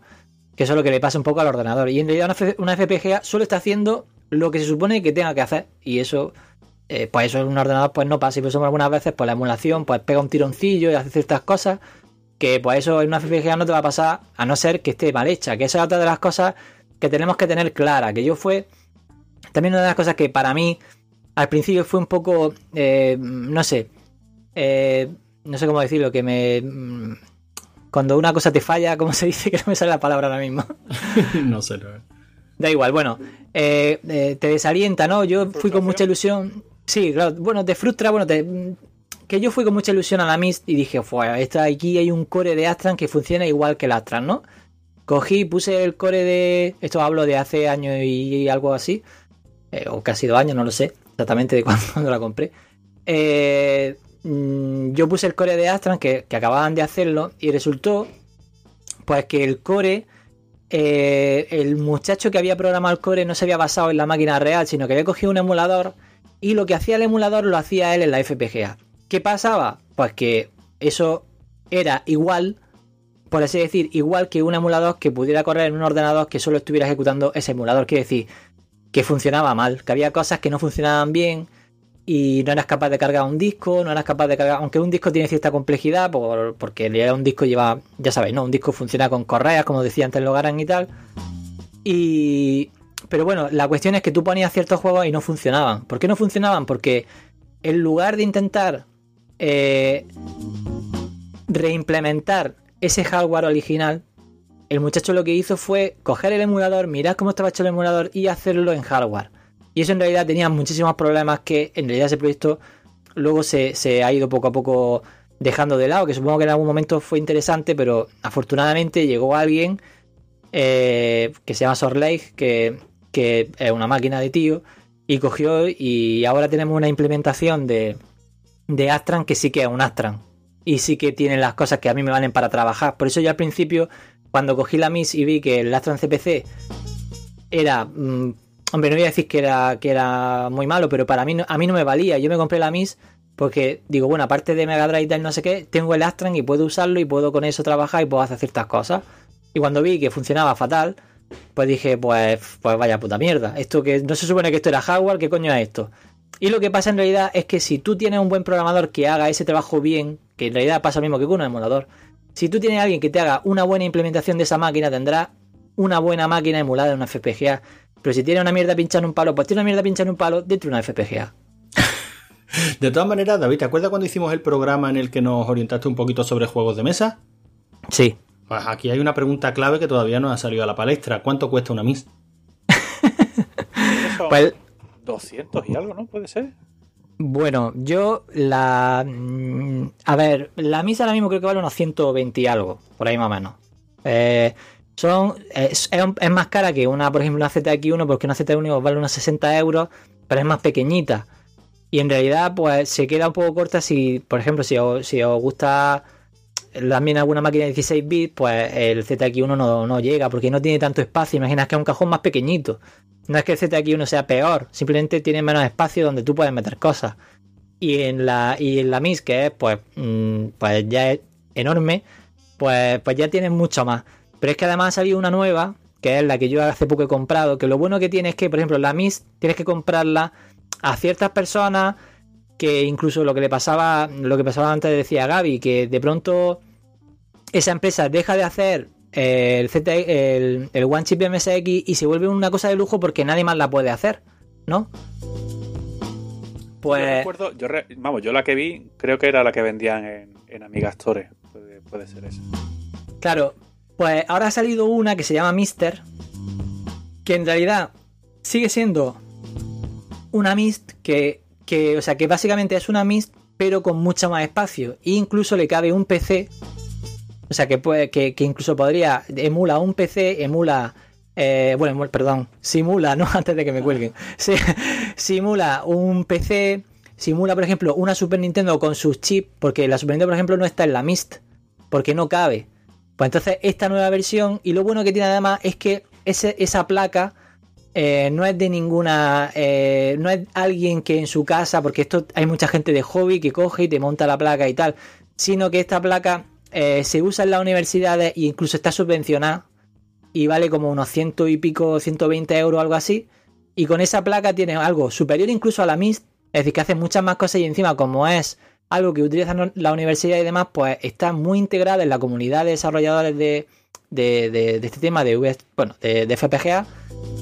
Eh, y por lo tanto tiene una comunidad todavía más grande y, al ser un aparato que tú simplemente la puedes pedir a una web o lo que sea, incluso también se puedes pedir a las mismas tiendas que te vendían antes la MIST, pero lo bueno que tiene es que como, como, como una especie de estándar, pues eh, digamos está creciendo un montón en muy poco tiempo porque te da todo lo que tiene la MIST, pero aparte tiene una comunidad enorme. Entonces, yo mi recomendación es que además es la que he comprado ahora, porque lo bueno que tiene es que eh, al ser universitaria tiene muchísima documentación, cosa que no pasa con las otras, que en realidad era una placa que tú eh, se la pedía al, al, que te monta los componentes y la ponía dentro de una placa, pero ahí no había ninguna documentación, aparte de la propia, que por ejemplo sí que han hecho la gente de los ZX1, que eso sí que está más documentado.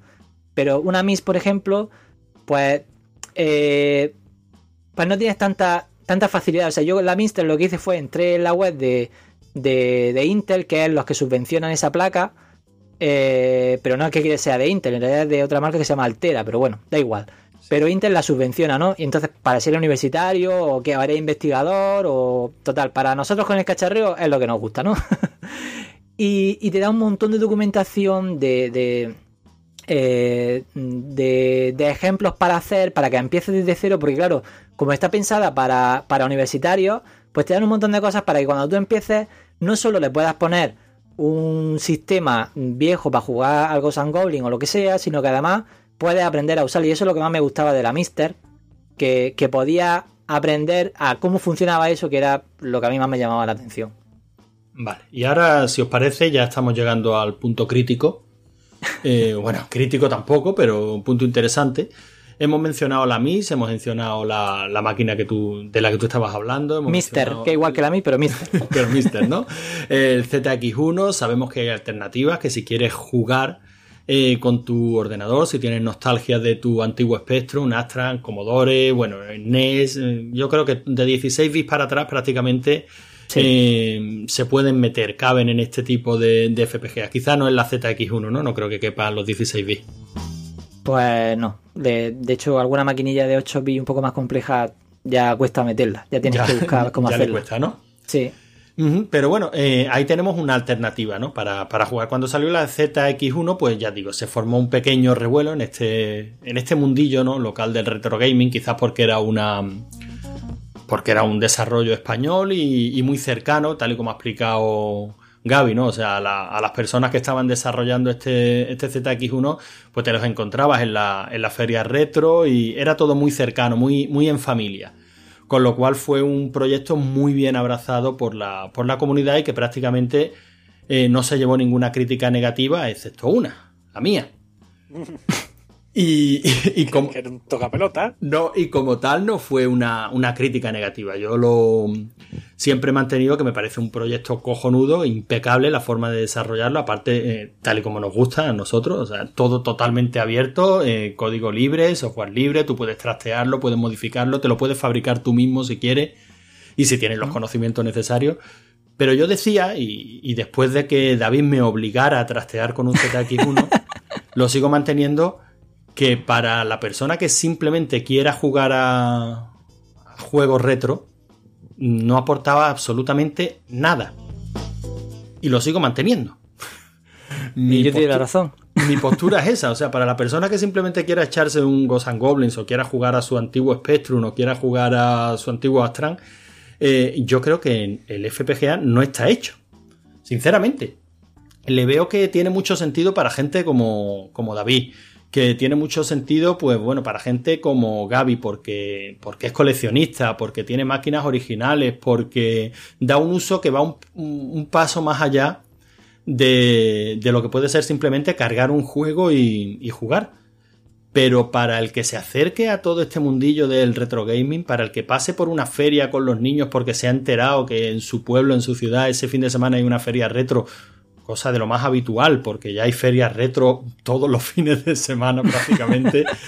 Eh, yo sinceramente sigo pensando que las FPGA son demasiado complicadas y mira que son sencillas de usar y de poner a funcionar. A mí este ZX1 que me, que me envió Rico no me ha costado nada echarlo a andar. Pero sin embargo, ya te digo, lo, lo saqué de su cajita, le conecté todos esos cables que hay que conectarle eh, lo conecté a un, a un monitor TFT porque evidentemente no iba a ir al trastero a, blasfemo, blasfemo. Una, tele que tengo porque me la regaló Gaby precisamente. Pero, pero aunque esa tele ha estado bastante tiempo en el dormitorio de, de mi niño conectado a una Wii, pues eh, precisamente en ese momento estaba en el trastero y digo, mira, no bajo al trastero para conectarlo a la tele. Eh, le conecté todos los cables, le actualicé los cores para ponerle los oficiales de Spectrum, porque viene con uno libre, porque, en fin, por temas de, derechos, copyright y tal. Y efectivamente, sí, se comporta como un Spectrum. Y la apagué, la quité y, puse mi, mi, RetroArch con mi, con mi Fuse, que ni muchísimo menos es el mejor emulador de Spectrum, o sea, ni es el más fiel ni lo pretende. Sí. Y sinceramente jugaba exactamente igual. Con la diferencia de que eh, al Fuse con mi RetroArch podía jugar mientras estaba con el Telegram chateando con los colegas en mi monitor de al lado o incluso con el Discord hablando con hablando con la, con la gente de emu, emu partidas online. O sea que tiene tantas ventajas la emulación y, y para mí, ¿eh? vuelvo a repetir, tan pocas las FPGA que, que sigo fiel en mis principios. O sea, no creo que, aporte, que le aporte absolutamente nada a la persona que simplemente quiera, quiera jugar. Venga, eh, tenéis la palabra. La, la, FPGA es un trasto, en el buen sentido de la palabra. Como trasto, lo que te está pidiendo es que lo trastes. Eh, es que no es lo mismo una Raspberry, por citarte un ejemplo, que tú le metes los emuladores o que ya te la compras con todos los emuladores instalados, a que tú tengas un cacharro, digamos, virgen, por así decirlo, y tú empieces a, a meterle, pero no emuladores, sino máquinas en sí. Y empieces a, trastearlas y eh, que tú arranques el sistema y metas a dos o tres comandos y cargues un programa, cargues un juego. Eh, es que es muy diferente. Yo no, no, me atrevería a decir ni mejor ni peor. Lo veo cosas distintas para necesidades o inquietudes distintas. Eh, mira, estoy acordándome también que salió varios clones del Wanchi MSX.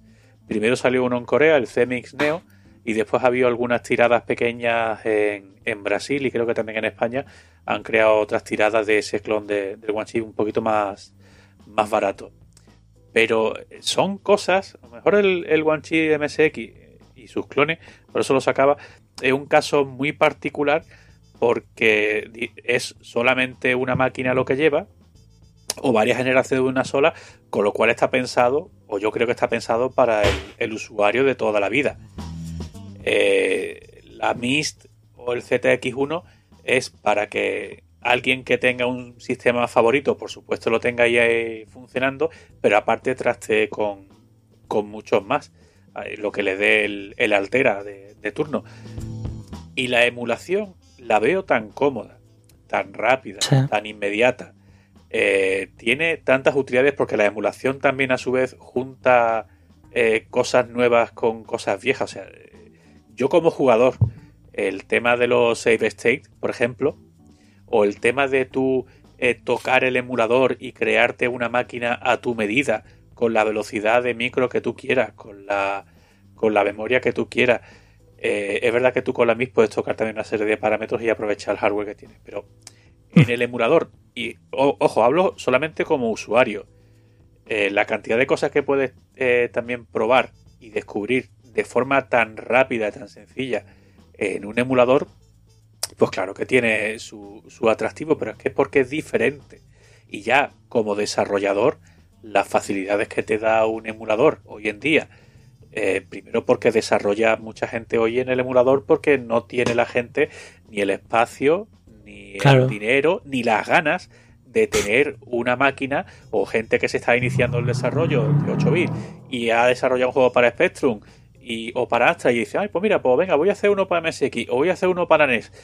¿Por qué tiene que tener todas esas, esas máquinas? Pues las tiene emuladas y muy bien emuladas y documentadas que las tiene es más, eh, pongo el caso del MSX una vez más. Sabéis que hay muchísimas máquinas MSX, no ya generaciones, sino hay muchísimas máquinas. Cada una con su mapeo de memoria.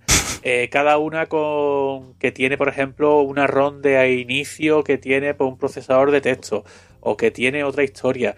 Y eso que es un estándar. Claro, pero a ver, por dentro son, eh, son MSX. Sí, sí, sí, sí. Son máquinas que además como estaba pensada para que tú cada MSX te lo comprara para lo que tú necesitas, es decir, si tú querías dedicarte a la música, pues te compraba un Yamaha mm. que te venía con tu FM, con tus mm. modulitos MIDI, ese tipo de cosas, por mm. ejemplo. Entonces, todas esas máquinas hoy en día, si tú quieres hacer un juego MSX y quieres que te funcionen en todas esas máquinas, porque tú quieres que el que tenga en su casa un Toshiba le funcione y el que tenga un Sony o un Firi le funcione, pues te, vas, por ejemplo, al OpenMSX o al BlueMSX y le dices, oye, quiero que me pruebes el juego en tal máquina que se comporta de tal forma. Y evidentemente no vas a tener 200 máquinas en tu casa para probarlo. Y yo creo que como desarrollador eh, eso te tiene que te tiene que servir y tiene que, valer su, peso en oro. Y ojo que yo hablo siempre desde, el punto de vista del usuario. Y como usuario la, la emulación tiene un poder eh, de inmediatez y de facilidad y de comodidad. Mm. Y aparte que de todo, y encima que te, te anima a seguir descubriendo cosas por aquello de vamos a probar qué pongo hoy y qué, y qué le meto y qué máquina y este juego que me dijo no sé quién o esta ROM que pone un nombre extrañísimo, qué coño será. Ese tipo de cosas lo puedes hacer con un emulador y gracias a Dios que lo, que lo tenemos. Y hay muchísimas cosas que yo no hubiera descubierto de otra forma que no fuera la emulación. Pero sí me parece muy interesante, más allá del, del proyecto Guanchi MSX, que como suele MSX nos, nos traía todo en palmita. Me parece una cosa muy interesante, pero yo lo veo, eh, como decía, inquietudes muy diferentes como para irlas comparando.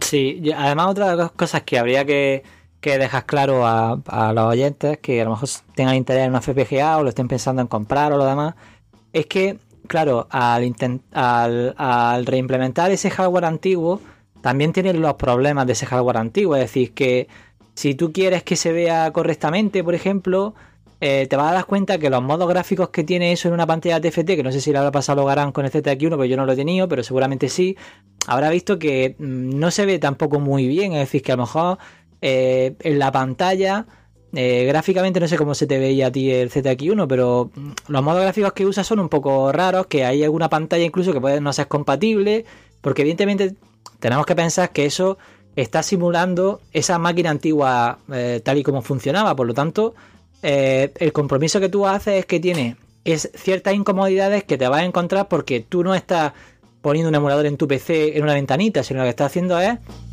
quiero ejecutar esta máquina y que se vea en un monitor.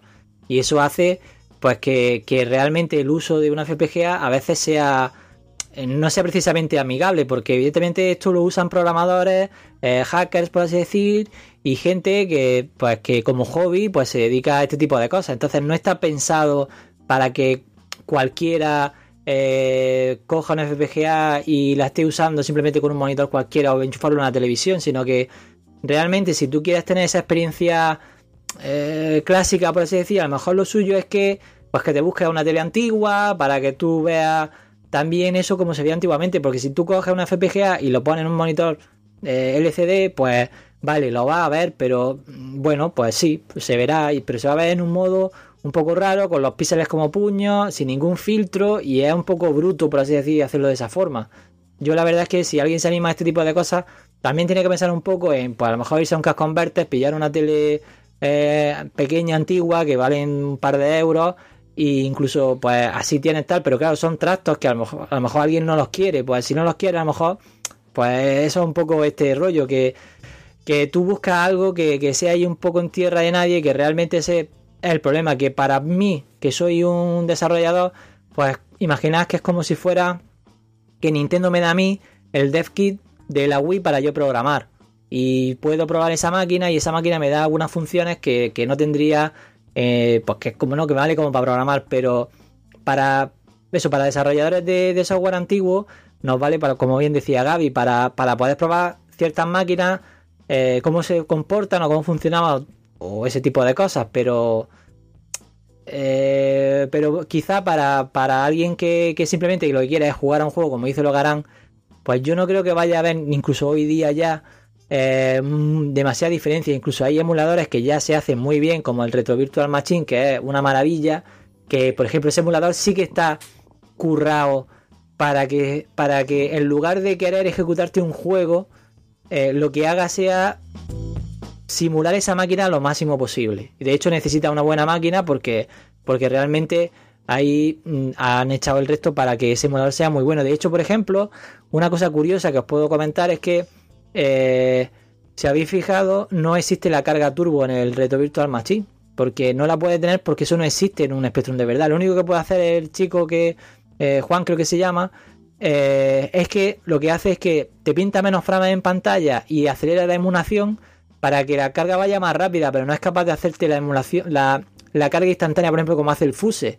Porque el Fuse lo que hace en realidad es que se salta eh, toda la cinta y él dice, bueno, esta cinta tiene esta forma de cargarse en memoria. Y como ya lo sé, pues cojo y lo ejecuto y va para adelante.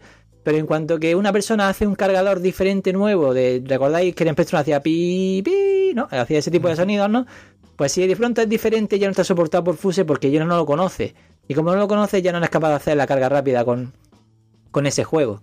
A no ser que, que el programador implemente esa carga rápida para ese tipo de sonidito que hace el Spectrum. Y si no, no lo vas a tener nunca. Y eso, por ejemplo, el to Machine no lo hace porque eso sería, pues supongo que mm, no seguir la filosofía de intentar hacer las mismas cosas que hacía la máquina real, que eso en realidad pues lo que hace la FPGA. Y si un buen programador la coge, pues te hace una implementación que hace lo mismo que hacía la máquina real, tanto las cosas buenas como las cosas malas. No sé, sí, yo creo que lo que va quedando claro es eso, que tenemos dos alternativas que yo sinceramente creo que están, que están dirigidas a dos tipos de público diferentes mm, directamente. O sea, David, a ti te gusta jugar y a ti te gusta cacharrear. Sinceramente, eh, este cacharrito, esta FPGA que te has comprado ahora, ¿lo vas a coger para jugar o para cacharrear? Pues las dos cosas. La verdad es que ya me he bajado el de esquí entero, que son como 10 gigas y ya lo tengo ya instalado ya para empezar a probar cosas. Pero de hecho, lo primero que quiero hacer, ¿sabes lo primero que quiero hacer? Que en el en la Mister, el emulador de. Bueno, perdón. El core de, de Ghost and Goblin, pues no te guarda los récords, porque evidentemente la máquina antigua, cuando tú apagabas la máquina, pues el- el- se iba a la puntuación que tenía la gente, ¿no? Y a mí me gustaría hacer una versión de ese core de Ghost and Goblin que te guarde los récords. Y que me permita, pues, es que yo eso, por ejemplo, lo tengo hecho en mi máquina arcade de, de- tal, que me gusta tener la puntuación y ir picándome y a ver si mejoro, ¿no? Y me gustaría hacer eso. Entonces, eso yo creo que es un ejercicio muy sencillo para empezar a, a- a tocar un poco cómo funcionan esos cores y ver si, pues, en algún momento pues, puedo ayudar o puedo intentar saber cómo funciona, porque para mí esto es un poco como cuando empecé con el emulador de CPC hace, pues, 12 años, no sé cuántos años ya fue que hice el primer emulador de Astra CPC.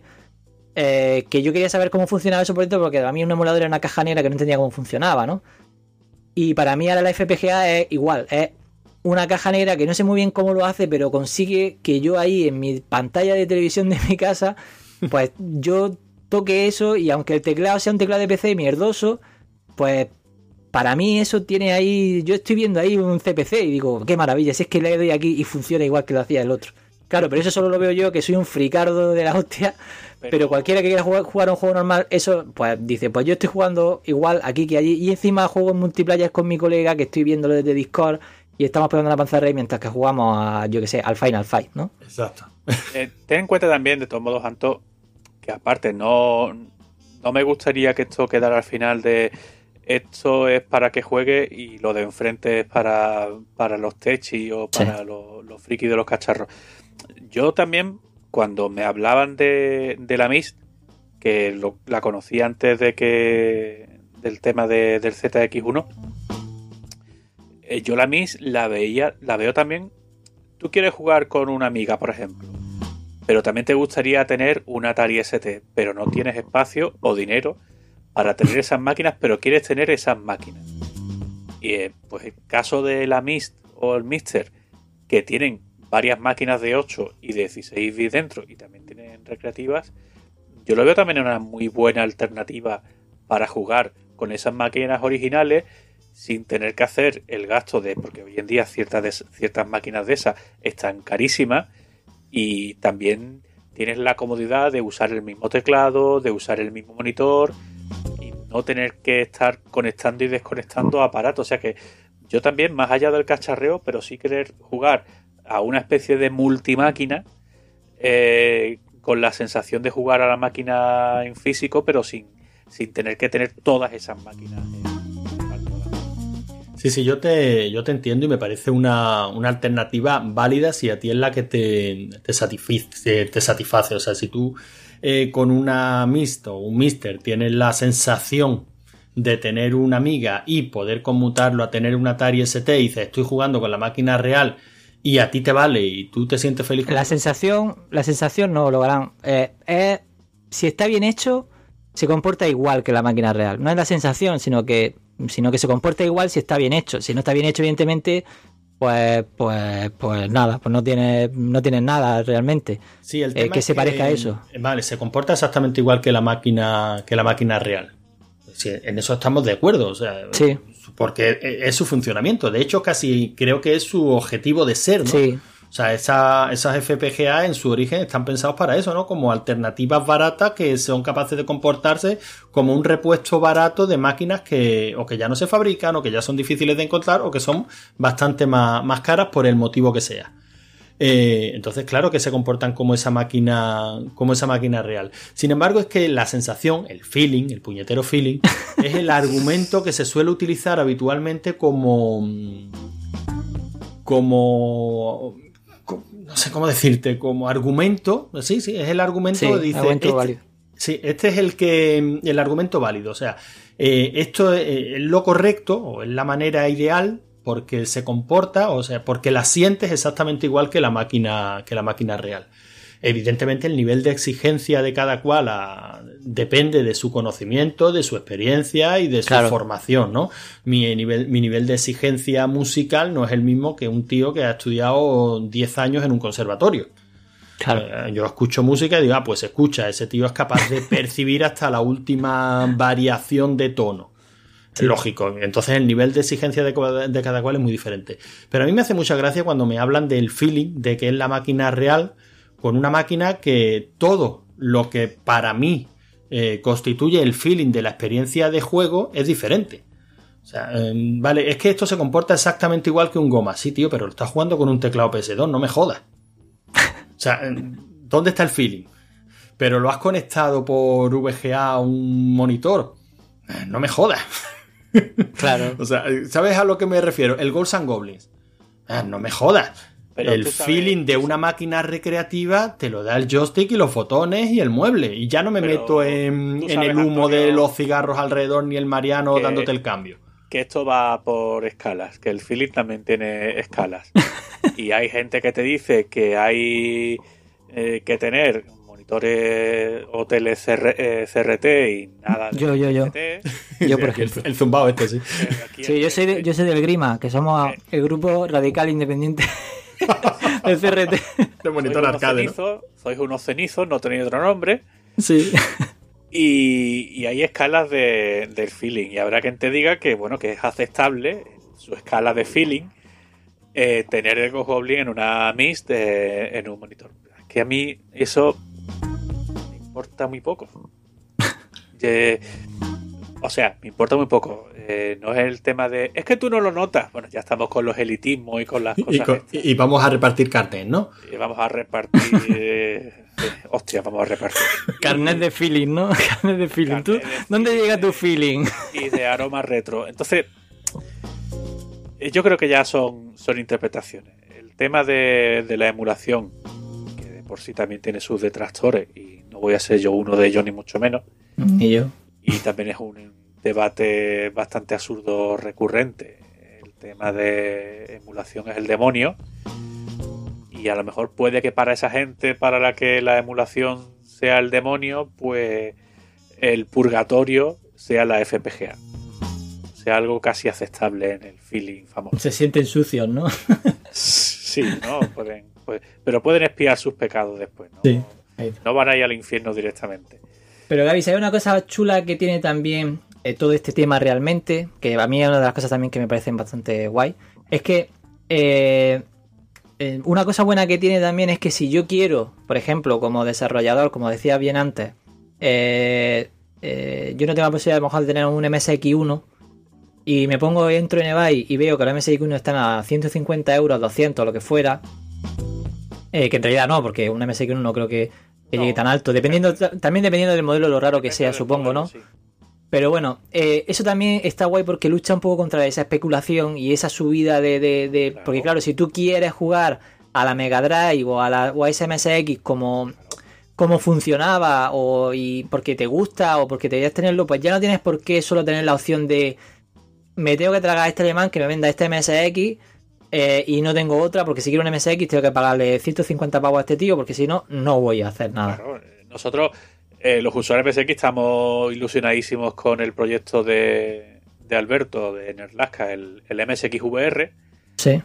Porque es un proyecto que dice, por ejemplo, Rafa, otro compañero nuestro usuario, que dice este va a venir bien porque va a haber mucha gente que lleva todos estos años acumulando ordenadores y sobre todo MSX Plus y Turbo R y va a llegar el, VR, que entre otras cosas te va a permitir usar un MSX, MSX2, 2 Plus y TrueR con todas las ampliaciones, es decir, con el, con el chip de vídeo 990 este externo, eh, con el Moon Sound que es un OPL4 y además que está muy bien pensado el, proyecto porque eh, está pensado para que tú emules MSX y más máquinas además, pero eh, que emules usando todos los dispositivos que tengas en tu casa. Es decir, que puedas usar tus cartuchos, que puedas usar tus expansiones de sonido, de vídeo, todas las rarezas que sacaron eh, para a través de los puertos de expansión o a través del puerto de cartucho. Es decir, que no las tengas cogiendo polvo o como mero objeto de coleccionista,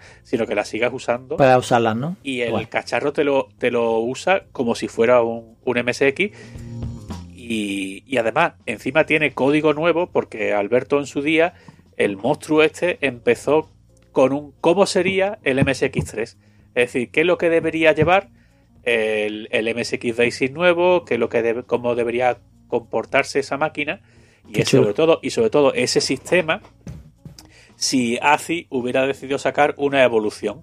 Y el tío se lo está currando y aparte se está currando el software y el hardware y es más, el tío va a vender el cacharro, si Dios quiere, que está a punto de, terminarlo por fin.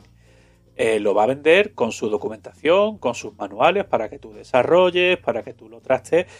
Y son cosas que, evidentemente, si puedes frenar de paso la especulación, porque es que yo, si el cacharro se pone a la, a la venta, cualquiera que me diga, oye, es que yo quiero un MSX, yo lo que le voy a decir es, cómprate un VR. Claro. Un efecto colateral de eso es eh, eh, frenar a los joyeros y tal, como decían en zona de prueba, pues bienvenido sea, muchachos. Claro, pensad, por ejemplo, que yo, por ejemplo, a mí Ghost Angoli es la máquina de mi infancia, la que yo jugaba de pequeño y tal. A mí cuando Jotego, creo que se llama eh, este hombre, hizo la implementación de Ghost and Goblin, que, la, que yo llevo muchísimos años detrás de intentar conseguir una placa llama de, de Ghost and Goblin y claro, tiene unos precios que es que son 250 euros la máquina, la, placa llama de arcade. Porque yo tengo una máquina y tal, da igual. Que yo iba detrás de ella, ¿no? Y cuando la implementaron, pues tú imagínate lo harán, que yo ahora puedo coger mi Mist, porque funciona en Mist, eh, Missing Mister, pero ya sabéis que son lo mismo, ¿vale? Sí, sí. Eh, solo que una es más grande que la otra. Eh, yo puedo coger la Mist, coger, meterle el sistema del Ghost and Goblin eh, y enchufar la MIS a la llama de mi máquina arcade, que es una máquina arcade como las que antiguamente estaban en los bares, y tengo esa placa de Ghost Goblin jugando. Entonces, para mí, por ejemplo, ya nada más que eso, ya me da, porque es la propia placa, que realmente yo le pongo a mi máquina arcade eh, una, incluso una Raspberry Pi con el mame que funciona en el Raspberry Pi, que es más sencillito, que a lo mejor una que puedas poner en el PC y voy a jugar con Sangol y me lo voy a pasar también bien. Y lo voy a pasar igual y me lo voy a divertir igual. Y, de hecho he estado muchos años jugando así en mi máquina arcade y no he tenido ningún problema ni, me ha pasado nada raro. Pues claro que sí, pero la verdad es que nada más que eso, de que yo ya digo, en esta MIS tengo esa placa real y si algún día quiero ponerla, o bueno, algún día no, la he hecho, la pongo bastante, eh, la, la, llama la quiero poner en la máquina arcade, pues es como si tengo esa máquina, tengo esa máquina en mi poder y antes no la tenía. Entonces, para mí eso, por ejemplo, es algo súper pues guay.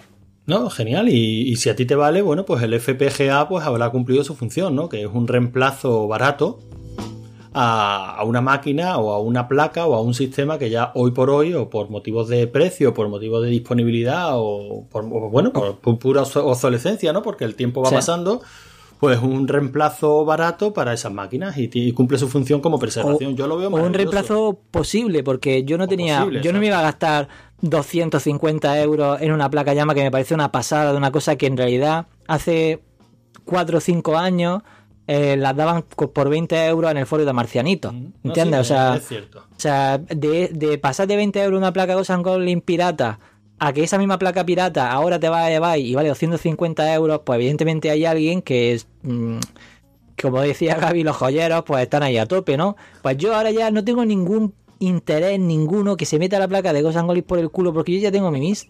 Sí, pero escúchame, David, una cosa te voy a decir y ya lo ha comentado y ya lo ha comentado Gaby. Y si os parece ya vamos concluyendo, ¿vale? Porque llevamos una horita y media, eh, aunque el tema es apasionante, o sea que cuando queráis retomamos y ya nos metemos a tope con, con el feeling. Pero No, por como, favor.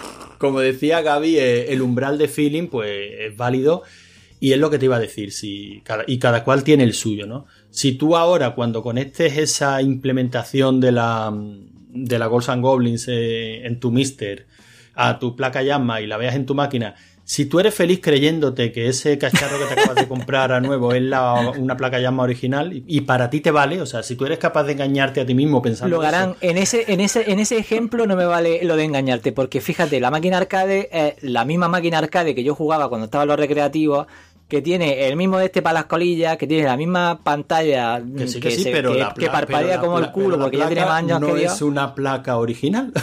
pero funciona exactamente igual y para mí es exactamente igual. pues ya está. Porque, Ahí- porque esa- es que esa es la con, el, clave, David. con el teclado y el ti- te digo que sí, vale, pero que con la máquina clave, arcade David. no. Para ti, lo- está pinchando en hueso, pero está entrando en un tema que también yo creo que podemos dejarlo, que podemos hablar otro día. Porque las umbrales de feeling que me estoy acordando. Claro, es que es un cartucho pirata. Es que también me estoy acordando de los puristas que ven fatal que juegues con un cartucho flash. Y ya te, fin del inciso. Buah. No, pero mira, eh, eh, eh, yo estoy, evidentemente te estoy tocando los huevos por el hecho de tocártelo, ¿no? Que a mí me parece que es perfecto que cada cual juegue como quiera y además que sé positivamente que, Pues si quieres cerrar para que me toquen los huevos. que tú que tienes un perfil muy, muy, muy, muy técnico y sabes perfectamente de lo que estás hablando, eh, para ti vale porque sabes positivamente que ese cacharro se está comportando exactamente igual. Sea, y, y me parece genial, o sea, me parece, me parece maravilloso. Pero yo estoy pinchando a, a mala leche por una razón muy sencilla, porque cada vez nos vamos acercando al terreno del coleccionismo, al terreno de la pureza, al purismo retro y tal, y, esto- y- y- y siempre ondulando por ahí el tema de los videojuegos son arte, tal cual. Entonces, este es un debate que si queréis algún día, a lo mejor nos traemos a más gente y todo y lo planteamos, ¿no? Pero realmente cuando hablamos de preservar el videojuego, ¿qué estamos hablando? De preservar el soporte físico de ese videojuego, la circuitería sobre la que funcionaba, de preservar el código. ¿Dónde está el arte exactamente en un, en un videojuego? ¿Es el código? ¿Es la programación? ¿Es- ¿Son los gráficos? ¿O ¿Es la circuitería? ¿Es una mezcla de todo? Y si es una, Una mezcla, de todo, ¿hasta qué punto es válido prescindir de una y decir que sigues preservando? Pero bueno, no me, no, no me contestéis, ¿vale? Que, que a lo mejor Da, para otro programa. da, da para te otro digo, da para programa- otra hora más. para otro programa y largo. De todas maneras, yo, bueno, vamos concluyendo, si os parece, concluyo yo, el más cortito, y luego ya os dejo a vosotros. Eh, yo simplemente digo que para mí las FPGA son una, una maravilla y pongo un ejemplo. Son una maravilla porque le van a permitir a un tío como tú, David, tener en tus manos un, un Amstrad real y saber cómo funciona perfectamente, porque al fin y al cabo un core, un- un- uno de estos archivos de definición, eh, te están diciendo cómo funciona la máquina hasta el último detalle. Y eso te va a permitir hacer mejores emuladores. Así que nada más que nada más que por eso, para mí yo creo que son dos tecnologías que deben de ir de la mano y, y que juntas son maravillosos y que cada cual elija la que la que quiere y con la que se sienta más feliz. Y ahora cualquiera de los dos que quiere ir concluyendo. Gaby. Que juega y deja jugar.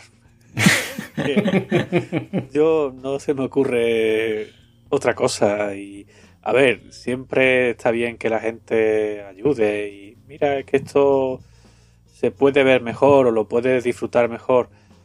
Vale, sí, pero yo creo que lo importante es que juguemos, que disfrutemos, que probemos y, y descubramos cosas entre todos. Y afortunadamente yo sigo pensando que estamos en una época fabulosa Sí. para, para jugar, para cacharrear, para desarrollar y, y para cotorrear. Me parece una época tan buena como para perdernos en, en, en debates absurdos. Y yo, pues simplemente, eh, a mí el, el debate del feeling yo creo que está fuera del lugar, porque evidentemente la piel de cada uno y es, es como algo muy personal, ¿no? Uno espera una cosa y otros pueden esperar otra o necesitan algo para... Yo creo que esa parte sería la menos interesante de todo este tema. Lo que sí quería- quiero decir es, eh, simplemente, si alguien tiene interés en una de estas plataformas para hacer alguna de las cosas que hemos estado hablando durante esta hora y media larga, eh, sí que voy a decir un poco eh, las plataformas que tienen disponible y un poco el precio, simplemente para que al final del debate se quede un poco, pues, ese re- resumencillo. La FPGA, por ejemplo, la- las más conocidas serían la FTX1, la MIST y, la última sería la Mister, que como novedad que tiene es que aparte ser más grande que la MIST, además tiene una RM eh, que por lo tanto es como si tuviera, como si tuviera en la misma plaquita, tiene una Raspberry Pi pequeñita, porque es una Raspberry Pi como la antigua, la, Pi 1, y a la vez tiene la FPGA muy grande, y eso permite, por ejemplo, incluso le puede instalar un Linux a, la Mister, ¿no? Eh, eso permite, por ejemplo, hacer muchas más cosas que la Mi simplemente que tiene eh, simplemente una FPGA muy buena y tal, pues te permite hacer más cosas que quizás hace la Mister. O sea, que, que quizás haga la Mi.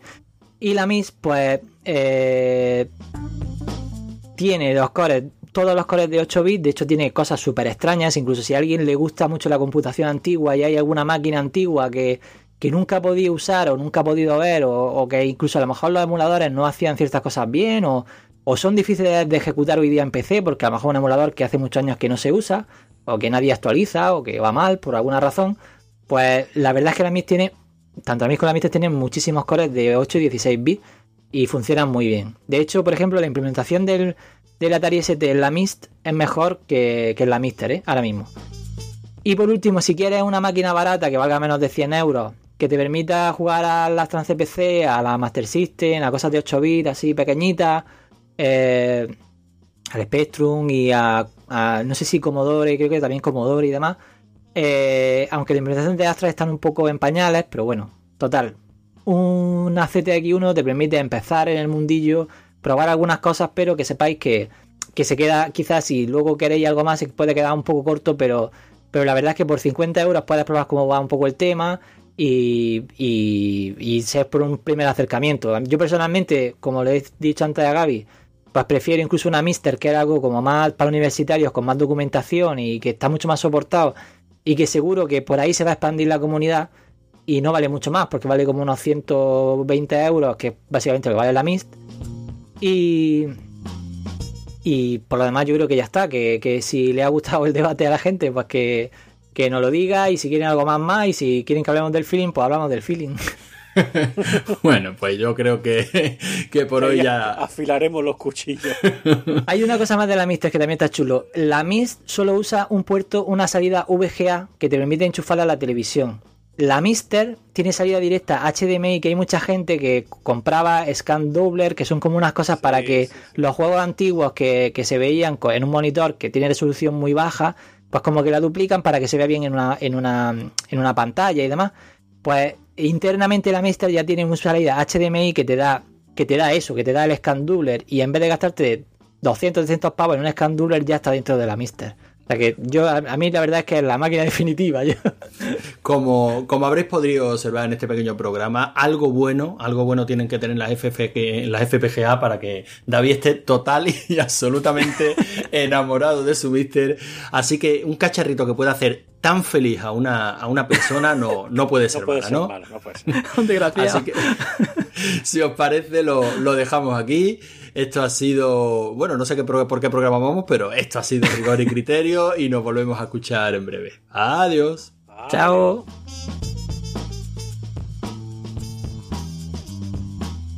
Allá van con el balón en los pies y ninguno los podrá detener. El estadio, el estadio vibra con la emoción de ver jugar a los dos. A los dos solamente juegan para ganar, pero siempre con la polla empinada. no.